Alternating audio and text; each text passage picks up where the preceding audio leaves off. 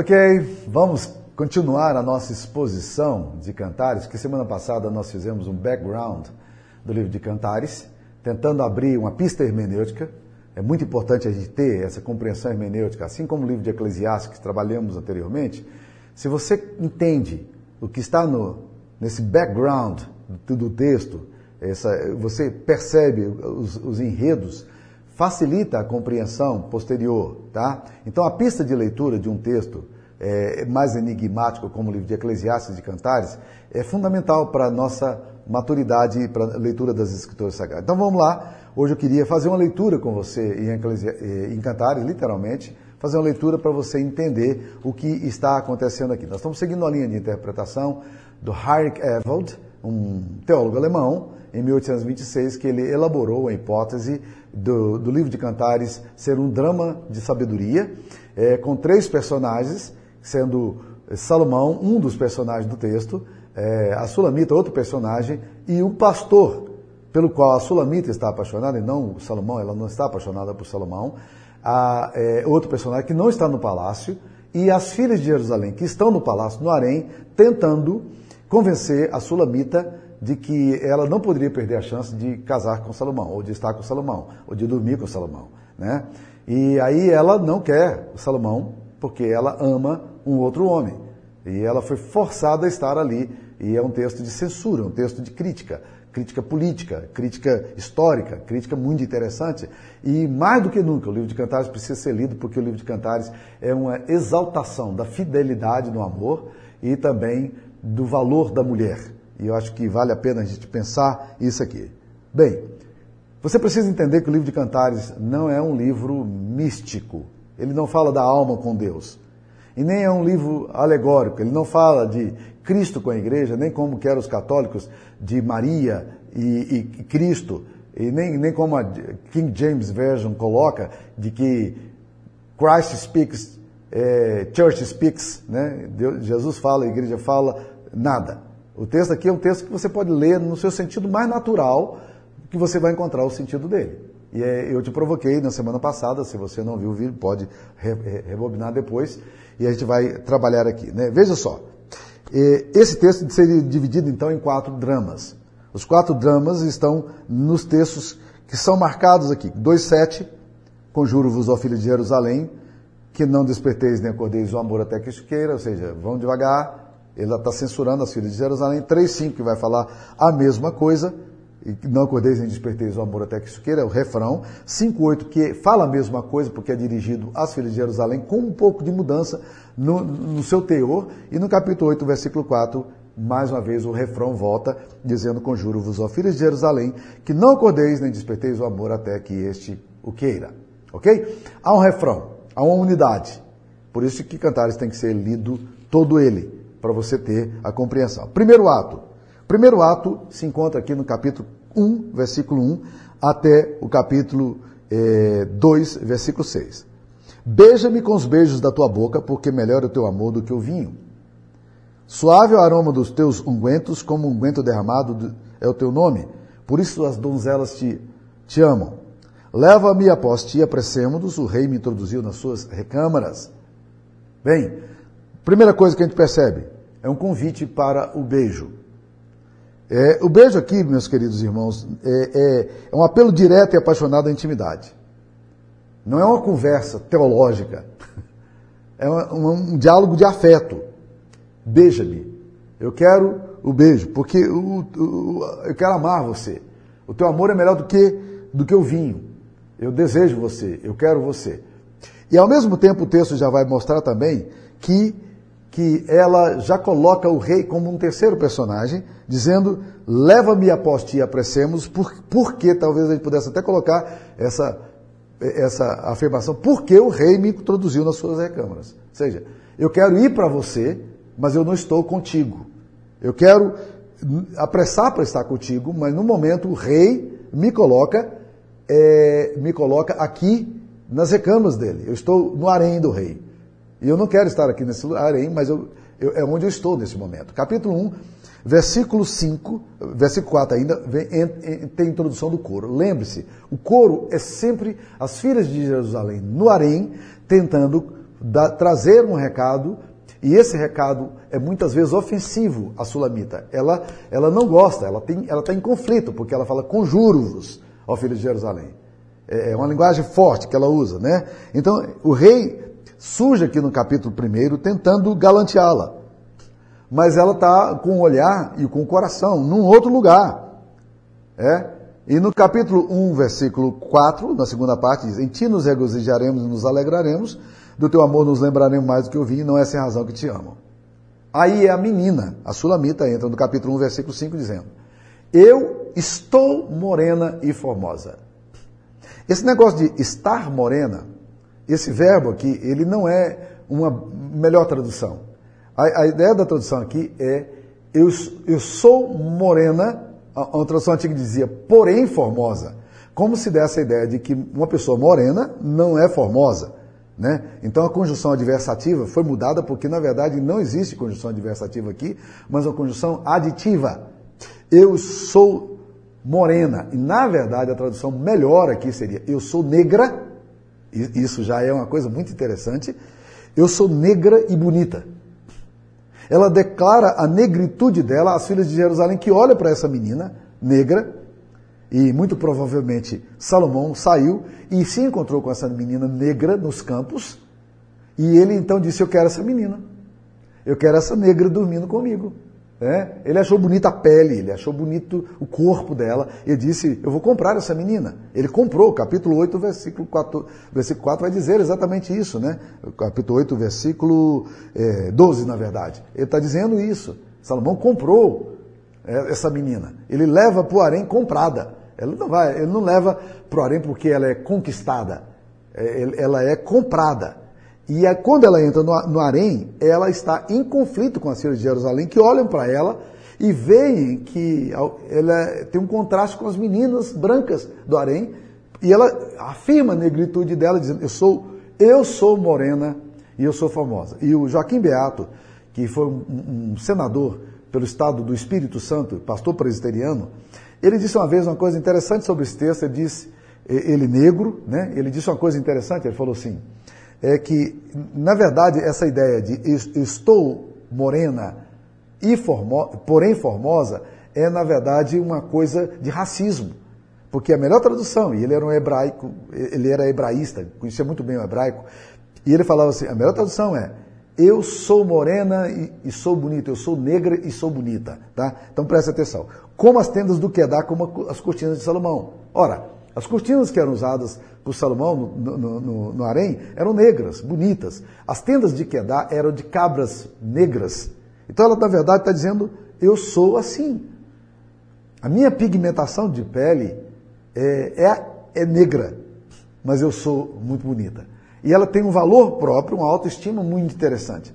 Então ela fala assim para as meninas, no versículo 6: Não olheis para eu estar morena porque o sol me queimou. Em outras palavras, olha, eu sou diferente de vocês. A natureza me fez assim. Mas, mas os filhos da minha mãe se indignaram contra mim e me puseram por guarda de vinhas. A vinha, porém, que me pertence, não guardei. Há um lamento dela. Ela está no harém, é, ela tem, ela está triste com a atitude da família dela, os, os seus irmãos, que ela diz, os filhos da minha mãe se indignaram contra mim, foi quem recebeu o dinheiro lá, né, de Salomão, e, e ela está triste porque ela tem a sensação de que ela tem um valor muito grande enquanto pessoa, mas ela não é capaz de guardar o valor que ela tem. A vinha que me pertence, eu não guardei. A tristeza dela expressa aqui. Aí as meninas é, aí ela diz: Dize-me, ó amado, ela fala para as meninas: Dize-me, ó amado da minha alma, onde apacenta o teu rebanho? Para aí, para aí. Quem é o amado da alma dela? O amado da alma dela apacenta o rebanho. Não é exatamente uma descrição de Salomão, correto? Você concorda comigo? Então onde é que está o amado dela? O amado dela está fora. Dize-me, ó amado da minha alma, onde o faze repousar pelo meio-dia, para que eu não ande eu vagando junto aos rebanhos dos teus companheiros. Eu quero saber onde é que você está. Eu quero saber onde é que você está. Porque eu estou no harém, mas eu estou com saudade de você. E eu queria saber onde é que você está. Aí, entra um diálogo aqui. A dificuldade do textual é sempre tentar descobrir onde é o diálogo de Salomão e onde é o diálogo de, do amado. Porque o amado também fala nesse texto. Mas existem algumas pistas que ajudam você a entender. Primeiro, quando Salomão fala, ele fala muito de sexo e pouco de intimidade. Ah, quando o pastor fala, ele fala muito de intimidade. Embora a sexualidade esteja presente, a sensualidade também, mas a ênfase dele é da intimidade, da privacidade, da alteridade do amor. Salomão fala muito da mulher como objeto. Né? E no capítulo 4, versículo 1 e no capítulo 7, versículo 1, é Salomão no harém contemplando essa menina, mas falando de sexo demais com ela. E ela não gosta. É aquele tipo de atitude de um homem banal, vulgar, que olha para uma mulher e ele resolve dar uma cantada nela. E essa mulher é uma mulher de valor. Você, como mulher que está me ouvindo, sabe muito bem o que eu estou falando. Como é ruim para a mulher quando um cara é, é, sem escrúpulos começa a falar do seu corpo. Hoje isso seria uma ofensa e é crime, é crime isso, mas durante muito tempo isso aconteceu, era uma coisa normal né, no Brasil. Até hoje acontece, mas é crime hoje. Né? Então, esse assédio ruim de, de falar de sexo demais. Aí o, entra a linguagem aqui de Salomão. Por que, a gente sabe que é a linguagem de Salomão? Porque Salomão não é nada afetivo. Ele fala aí, no capítulo 1, versículo 8. Se tu não sabes, ó mais formosa entre as mulheres, sai-te pelas pisadas dos rebanhos e apacenta os teus cabritos junto às tendas dos pastores. As éguas dos carros de faraó te comparam à querida minha. Ora, as pessoas falam, não, mas é a linguagem poética. Ok, você gostaria de ser comparado, se você é mulher que está me ouvindo, você gostaria de ser comparado às éguas do carro de faraó? Sejamos honestos.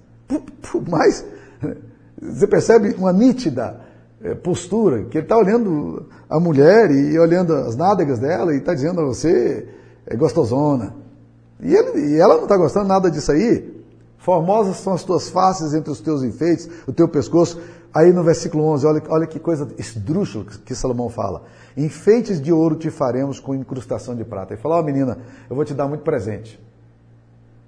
Eu vou dar joias bonitas para você. Você vai fazer viagens bonitas. Nós vamos comer restaurantes caros. Ora, uma mulher que tem valor e ouve isso de um cara, galanteador barato, ainda que tenha dinheiro, esse galanteador barato, meus queridos, vai ter a resposta que teve aqui, a resposta de indiferença. Olha o capítulo 1, versículo 12, qual é a resposta dela para o rei? Olha como é que o texto descreve. Enquanto o rei está assentado à mesa, o meu nardo exala o seu perfume. O meu amado, o rei, está aqui na mesa. Mas o meu amado é para mim um saquetel de mirra, posto entre os meus seios. Em outras palavras, ela diz: Isso está aqui dentro do meu coração. O meu amado é guardado aqui dentro. Ele é protegido no meu peito. Como um racimo de flores de rena nas vinhas de Engedi, é para mim o meu amado. Ah, o meu amado é algo precioso. Eu valorizo o meu amado. O meu amado é importante para mim, né? Aí ela diz, eh, o esposo agora vai falar. Agora o amado vai falar. Por quê? Olha a linguagem dele. A linguagem dele é toda personalizada. Eh, ela fala para o amado, eh, ele fala assim: Eis que és formosa, ó querida minha. Eis que és formosa, os teus olhos são como os de pomba. Aí você ouve a reação dela à fala do seu amado. Que ele diz assim: ela diz o seguinte: Como és formoso, amado meu, como és amável. O nosso leito é de viçosas folhas. Olha, como é que é o leito do rei? Se você caminhar no capítulo 3, você vai perceber que o leito do rei não é assim, de viçosas folhas. Porque no, nós vamos fazer essa leitura aqui, no capítulo 3, versículo 10, que fala: Fez-lhe, o, o 3,9. O rei Salomão fez para si um palanquim de madeira de Líbano, fez-lhe colunas de prata, respaldas de ouro, assento de púrpura, tudo interiormente ornado com amor pelas filhas de Jerusalém. Está entendendo? Olha o contraste que existe entre o leito do amado, que é de viçosas flores, e a riqueza e opulência que existe do leito em que Salomão faz para ter sexo com as meninas do palácio, as meninas do harém. Percebe o distanciamento? Ela fala no capítulo 3, versículo, eh, capítulo 1, versículo 17. As traves da nossa casa são de cedro, seus caibros de cipreste. Eu moro num lugar simples. Eu moro num lugar rude. Eu moro num lugar natural. Eu sou a rosa de Saron, eu sou o lírio dos vales. Aí o amado fala para ela: qual o lírio entre os espinhos?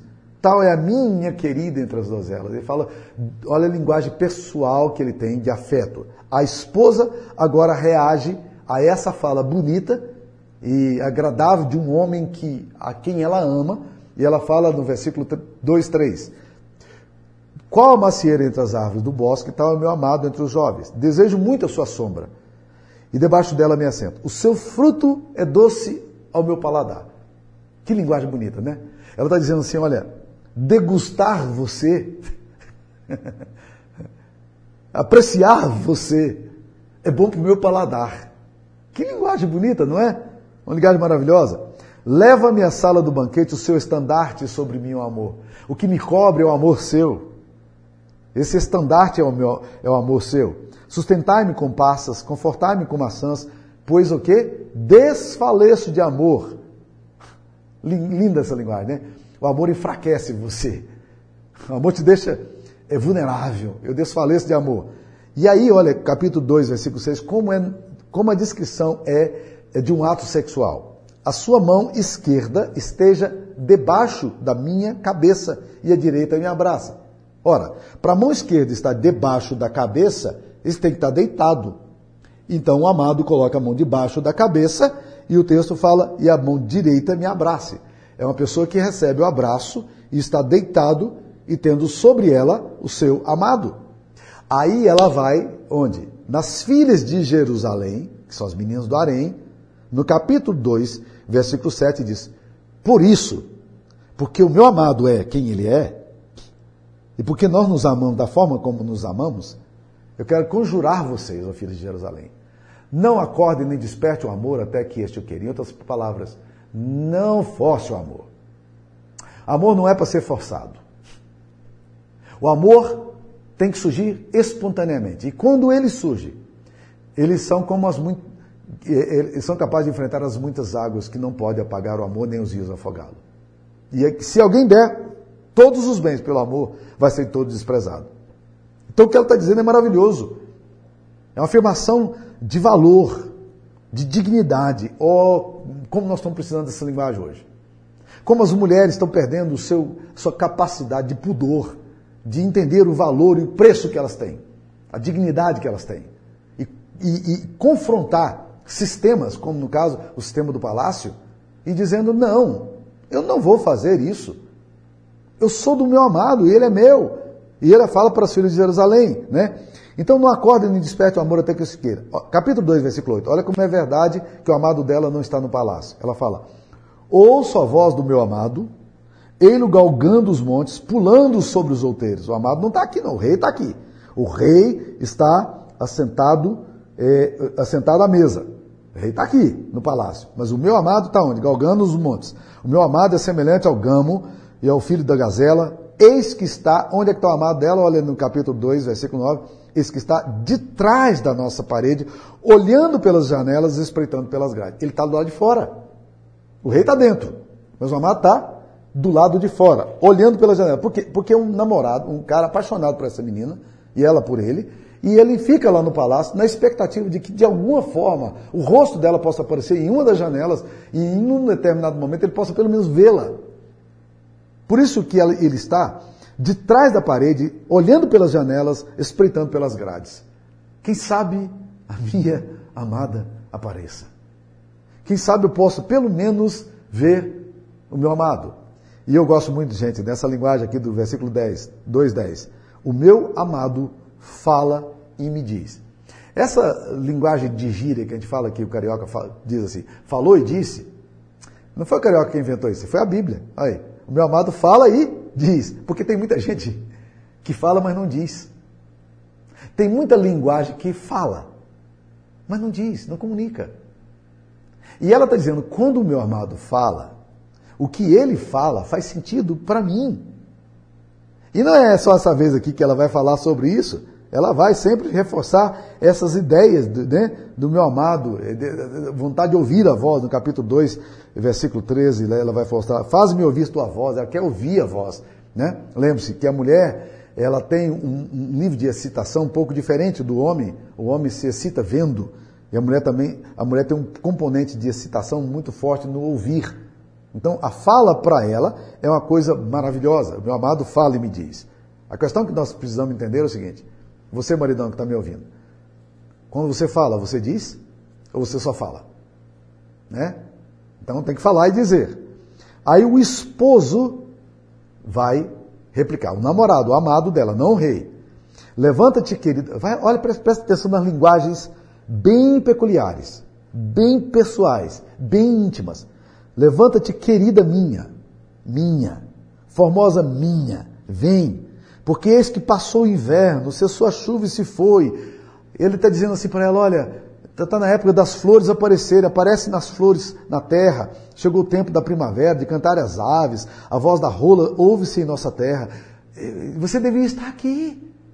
Você está no palácio, né? Vem para cá. A figueira começou a dar seus figos, as vides, enflorizá-lo o seu aroma. Levanta-te, querida minha, formosa minha, e vem, pomba minha, que andas pelas fendas dos penhascos. Sai desse palácio aí, no esconderijo das rochas escarpadas. Mostra-me o rosto, faz-me ouvir tua voz.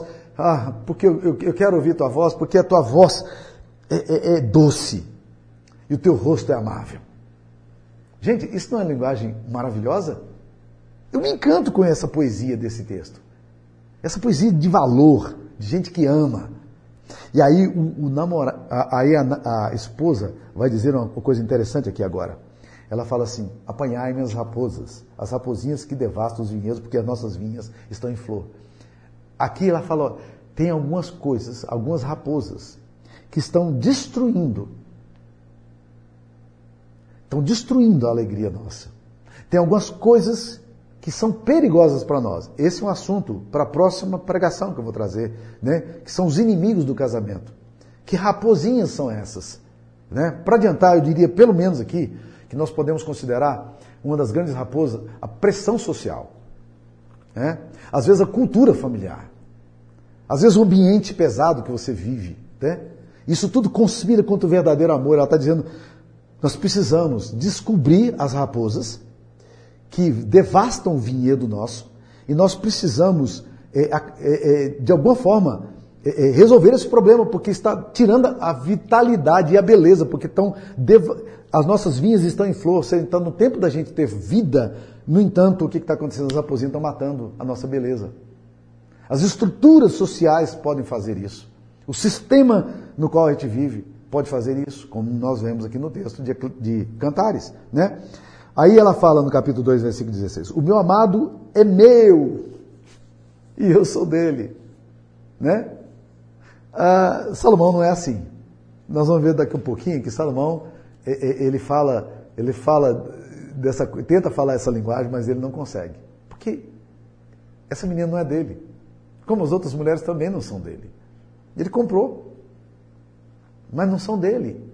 Ele não conseguiu levar o afeto de nenhuma delas, o coração de nenhuma delas. Está entendendo a situação, gente? Né? No, é, o meu amado é meu e o seu dele. Ele apacenta o seu rebanho entre os lírios. Ele não é rei. Ele é um homem simples. Mas para mim pouco interessa, porque ele é o meu amor.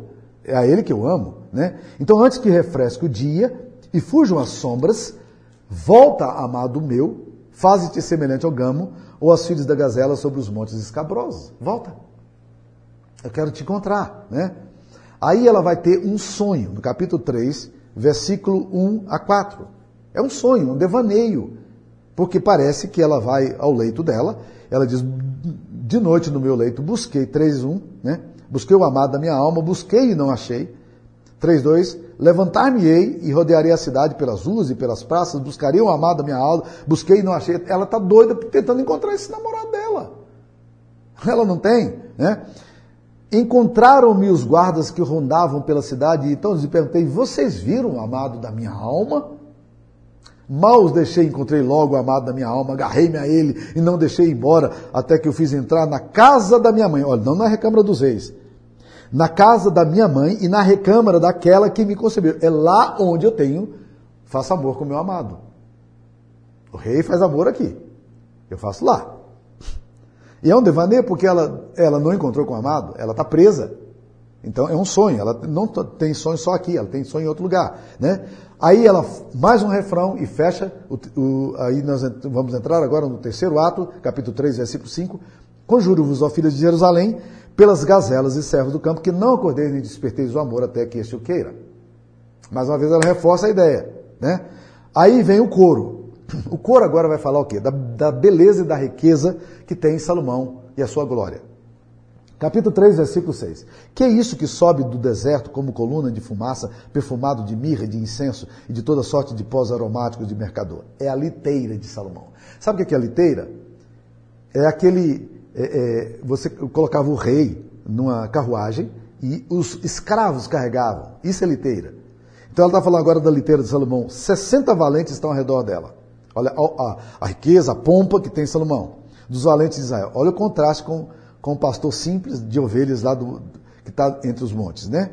Ah, todos sabem, capítulo 3, versículo 8, todos sabem manejar a espada, são destros na guerra, cada um leva a espada, elas estão exaltando a, a riqueza, a glória de Salomão, elas estão tentando convencer a menina que não quer ter uma experiência sexual com, com Salomão, tentando convencê-la de quão maravilhoso esse cara é.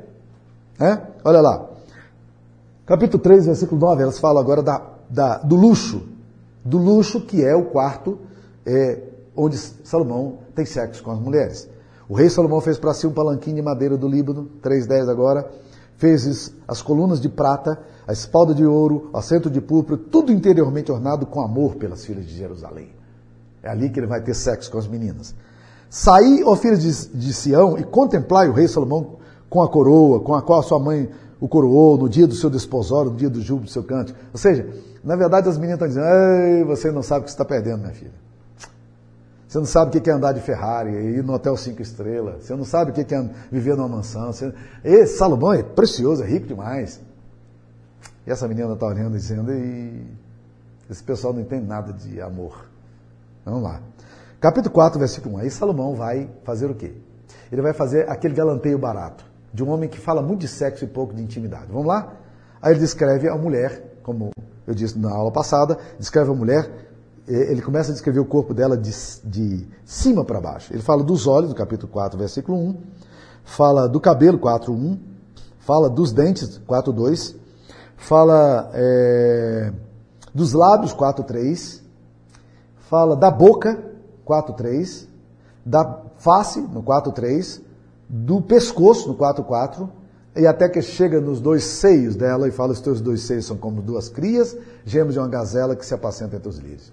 Ele está descrevendo a mulher, mas olha que fora que ela dá. No capítulo 4, versículo 6, ela trata com indiferença o galanteio de Salomão, que é barato. E diz: Antes que refresque o dia fuja sombras, irei ao monte da mirra e ao outeiro do incenso. Não é aqui que está o meu coração. Meu coração está lá no outeiro do incenso. Meu coração está no monte da mirra. Estou fora disso aqui. Isso aqui é uma tolice. Aí você vai ver agora a linguagem do namorado dela, do amado. Tu és toda formosa, querida minha, e em ti não há defeito. Minha, olha lá. Vem comigo do Líbano, noiva minha. Vem comigo do Líbano. Olha do cimo do Amana, do cimo do Seni, do Hermon, dos covis dos leões, dos montes de leopardo. Você arrebatou o meu coração, irmã minha, noiva minha. Você arrebatou o meu coração como um sol celular. Ele está dizendo, cara, você não sabe o impacto que você gera em mim quando você me olha com seu amor. Olha que linguagem, noiva minha, querida minha, né? É, capítulo 4, versículo 10. Que beijo, que belo é o teu amor, ó oh, minha irmã, noiva minha, privacidade, né? Quanto melhor é o teu amor do que o vinho, o aroma dos teus ungüentos, do que toda sorte de especiaria. Os teus lábios, noiva minha, noiva minha, né? Destilam mel. Mel e leite se acham debaixo da tua língua. E a fragrância dos teus vestidos é como. Onde é que ela encontra mel e leite? Debaixo da língua da mulher. Como é que se faz para descobrir o sabor que tem a boca da mulher? Nesse caso, ele está dizendo um beijo na boca daqueles beijos apaixonados porque eu vou encontrar debaixo da tua língua esse sabor, né? Olha que linguagem interessante, né? Ele fala assim, é, no capítulo 4, versículo 12: Jardim fechado és tu. Ele exalta o quê? A fidelidade da menina. Minha irmã, noiva minha, manancial recluso, fonte selada, você é minha. Você não é mais de ninguém, você é selado, você é recluso. Não tem para Salomão, não. Tem para mim para você. Tem muito, mas é para nós.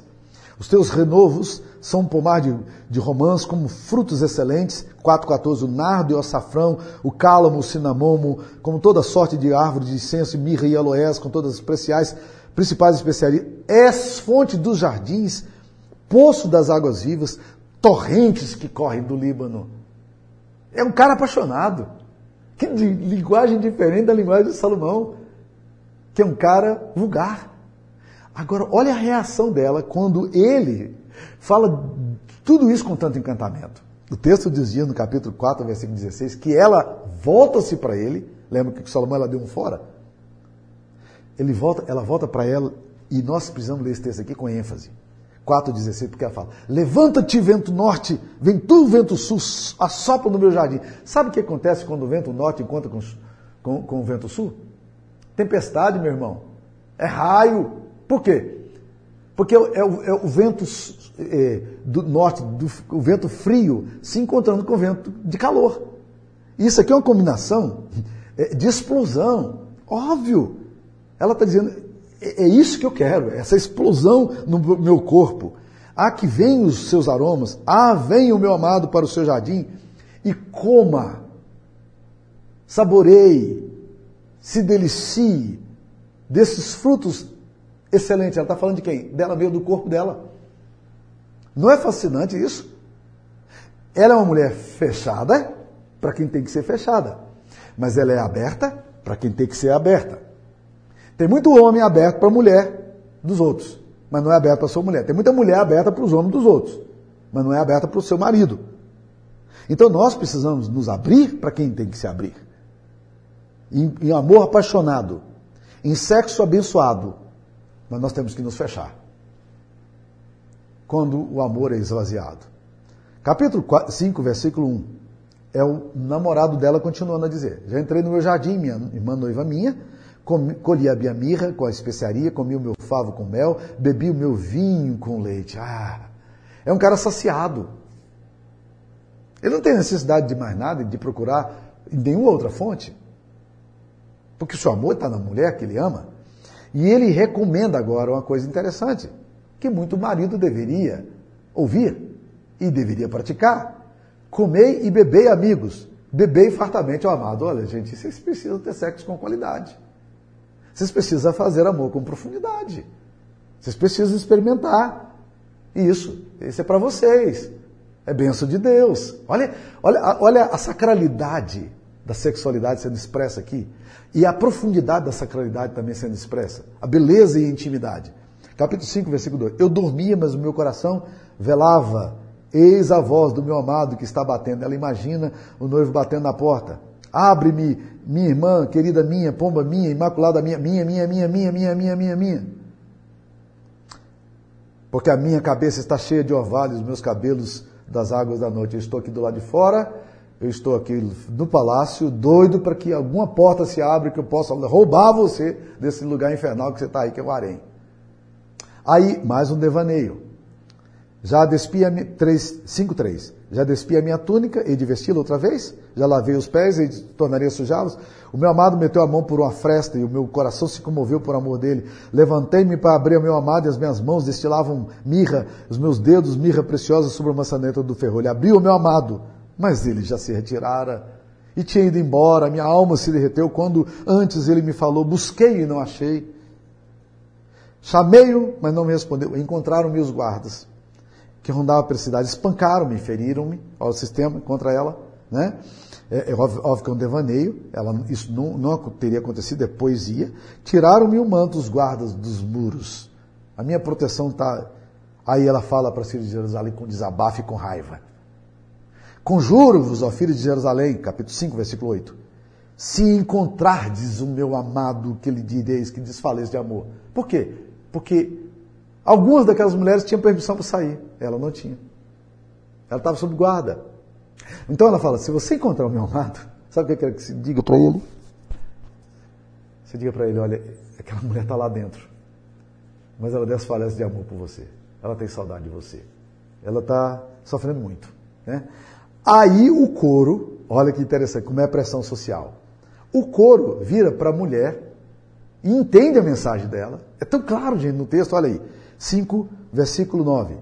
Que é o teu amado mais do que outro amado, ou tua mais formosa entre as mulheres, que é o teu amado mais do que outro amado, que estamos nos conjurando. O que, que, que, é que esse cara tem que é tão especial? Homem é tudo a mesma coisa, minha filha. Homem é tudo a mesma coisa. Então, por que você fica esconjurando a gente, falando de um amado desse? Que amado é esse?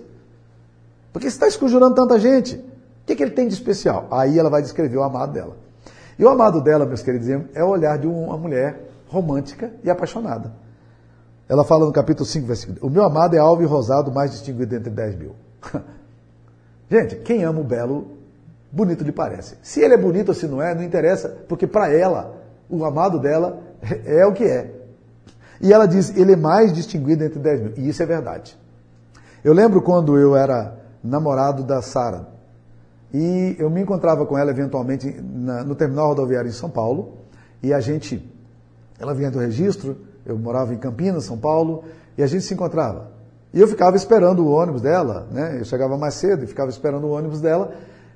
E quando ela estava eh, eh, chegando a hora de vir, era interessante porque tinha aquele terminal rodoviário um enxame de aquela multidão de pessoas, mas eu era capaz de avistar a Sara eh, no meio de 500 pessoas, sabe? Eu olhava, o rosto dela se destacava, ele é mais distinguido entre 10 mil. É essa linguagem que o texto está falando, a linguagem de quem ama, né? A sua cabeça é como ouro mais apurado, seus cabelos cachos de palmeira são pretos como corvo, seus olhos como os das pombas. Agora ele vai descrever, né? Ele vai descrever o amor. O namorado dela vai falar: seus olhos são como das pombas, juntas correntes de água lavadas em leite, postos em engate. 5:13. As suas faces são como um canteiro de bálsamo, como colinas de ervas aromáticas. Seus lábios são lírios que gotejam as suas mãos, cilindros de ouro embutidos de jacinto. Ela está falando do marido dela, olha que coisa interessante.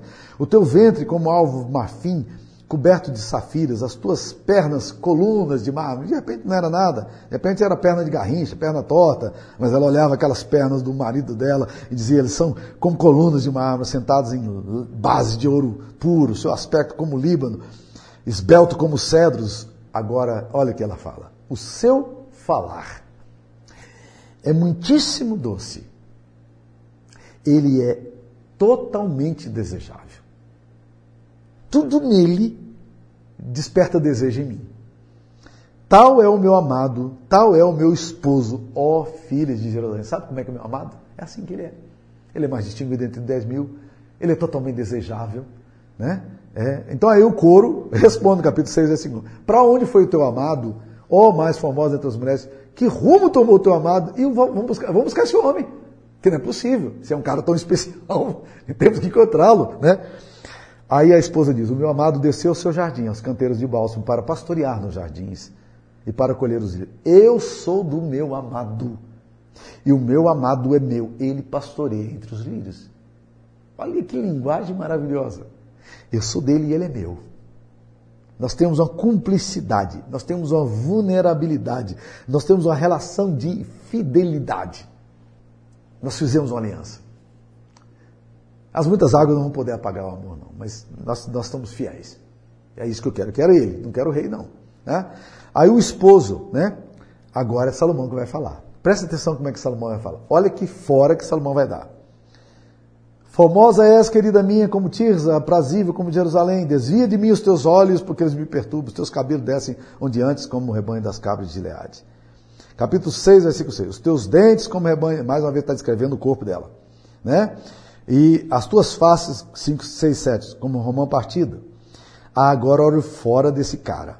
6, 8. 60 são as rainhas, 80 as concubinas e as virgens sendo mais uma só é a minha pomba, a minha imaculada.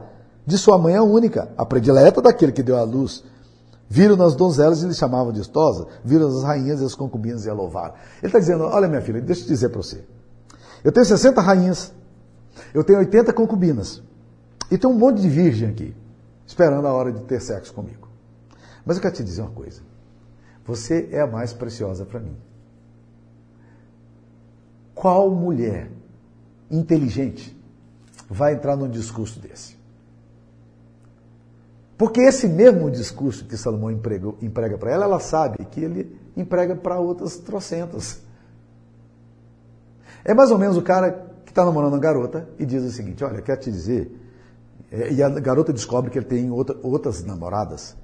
Aí, quando ela confronta ele, ele fala: Olha, quero te dizer assim, não, tá certo, eu tenho um rolinho ali, mas você é mais especial. Ah, quero não. Não estou interessado em partilhar você, em dividir você. E quem é que garante que o que você está falando para mim você não diz às outras? Está vendo como esse discurso não resolve? Salomão diz: Olha, tem muitas mulheres, mas você é especial. O arém está cheio, mas você é especial.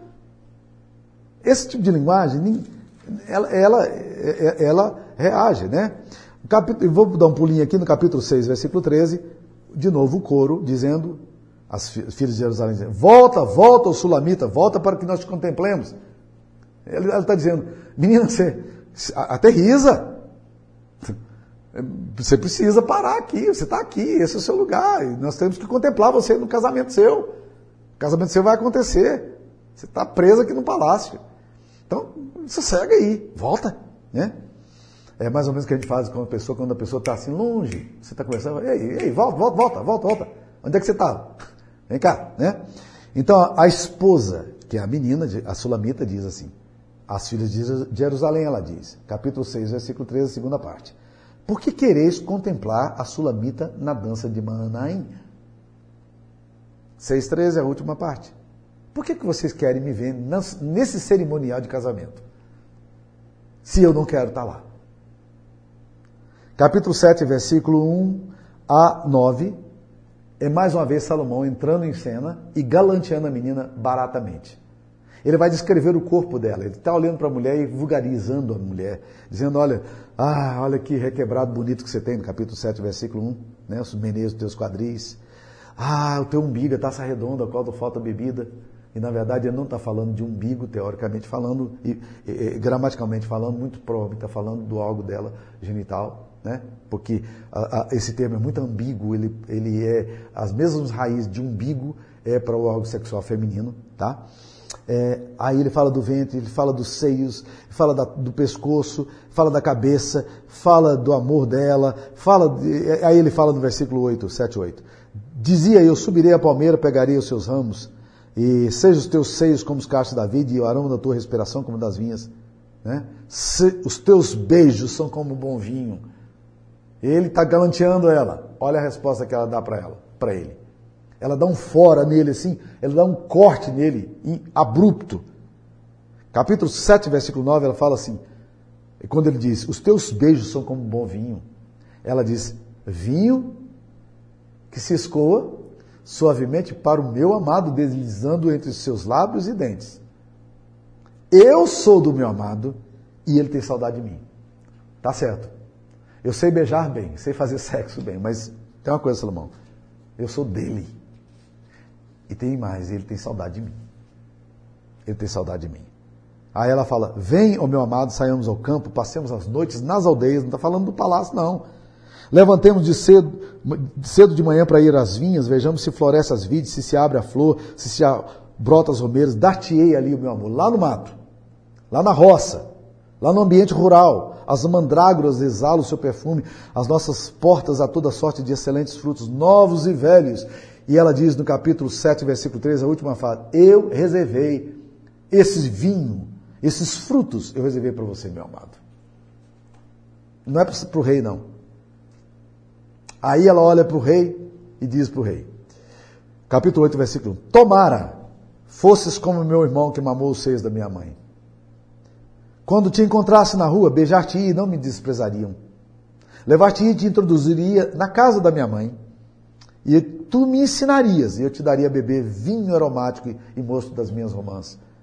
A sua mão esquerda estaria debaixo da minha cabeça, e a sua direita me abraçaria, se você fosse o meu amado. Você não é?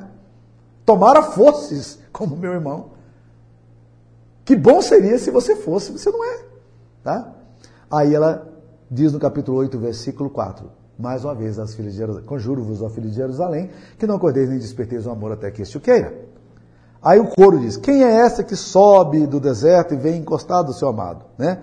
Aí, ela, aí o esposo diz: Debaixo da macieira te despertei, ali estive, esteve tua mãe com dores, ali esteve com dores aquela que te deu a luz. Põe-me como selo sobre o teu coração. Ele diz à sua amada: me, me coloca aí como selo no teu coração, como selo sobre o teu braço, porque, minha querida, o amor é forte como a morte, duro como a sepultura, o ciúme. As suas brasas, as brasas do ciúme, são brasas de fogo, são veementes labareda. Querida, olha, as muitas águas não poderiam apagar o amor, nem os rios afogá-lo, ainda que alguém desse todos os bens pelo amor, seria de todo desprezado. O que, que esse texto está dizendo, meus queridos? Esse texto está afirmando o amor de fidelidade num contexto onde onde a mulher é desvalorizada. Que linguagem é essa que nós precisamos usar nos nossos tempos também? Onde tenta se comprar amor. Mas não compra.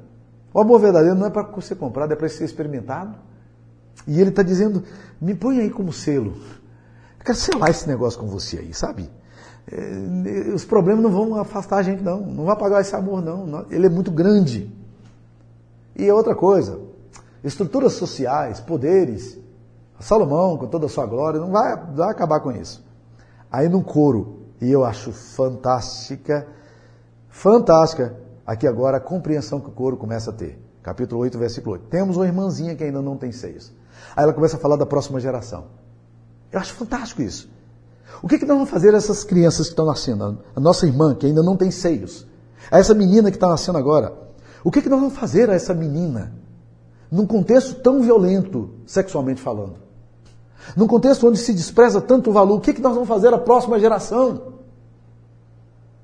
Aí, capítulo 8, versículo 9. Se, for, se ela for um muro, nós vamos edificar sobre ela uma, uma torre de prata. Se for uma porta, cercaremos com tábuas de cedro. Em outras palavras, nós temos que colocar proteção. Nós temos que proteger essa geração. Porque nós vivemos um contexto onde o amor sofre profunda exploração. Onde a, o valor da afetividade está sendo absolutamente questionado. Você lê as revistas, você lê o jornal, você assiste qualquer coisa, meus queridos. Não existe fidelidade. Não existe intimidade. Não existe essa coisa da, dessa linguagem. Não. Eles querem ser de todo mundo. Eles querem ter sexo. Salomão queria ter sexo, mas essa menina queria outra coisa, queria afeto. E isso, sexo livre não dá. E isso, os poderes não dão. Aí no capítulo 8, versículo 11: Teve Salomão uma vinha em Baal Amon, entregou a uns guardas, e cada um lhe trazia pelo seu fruto mil peças de prata. A vinha, aí ela diz: É, é verdade, Salomão teve uma vinha em Baal Amon. Ele está se referindo a ela mesma. Mas ela diz: a vinha que me pertence, quem eu sou e o meu valor está a meu dispor. Eu é que vou dispor do que eu tenho, e não Salomão. Tu, Salomão, terás os mil ciclos, seu dinheiro vai ser voltado para você. E os que guardam o fruto delas, 200. Você, você pagou 1.200 ciclos. Mil por mim, pelo dote, e mais 200 para os caras que iriam me proteger, para não ter envolvimento com outra pessoa. Pois bem, você vai ter o seu dia de voto, Salomão. Só tem uma coisa: a vinha que me pertence está a meu dispor, ela é minha. Não é sua, não. Você não faz dela o que você quer. Porque mulher não se vende. Amor não se vende. Dignidade não se vende. Não é assim que acontece. Olha que, olha que texto, gente, fantástico ler texto de cantar. Não é maravilhoso ler a Bíblia nessa perspectiva? Agora, olha aqui texto final, no capítulo 8, versículo 14, termina dizendo: Vem depressa, amado meu, faze-te semelhante ao gamo, aos filhos da gazela, que saltam sobre os montes aromáticos. Ela está dizendo, ela termina o texto dizendo: Olha, para Salomão, fechamento. Para o meu amado, abertura. Vem depressa, amado meu.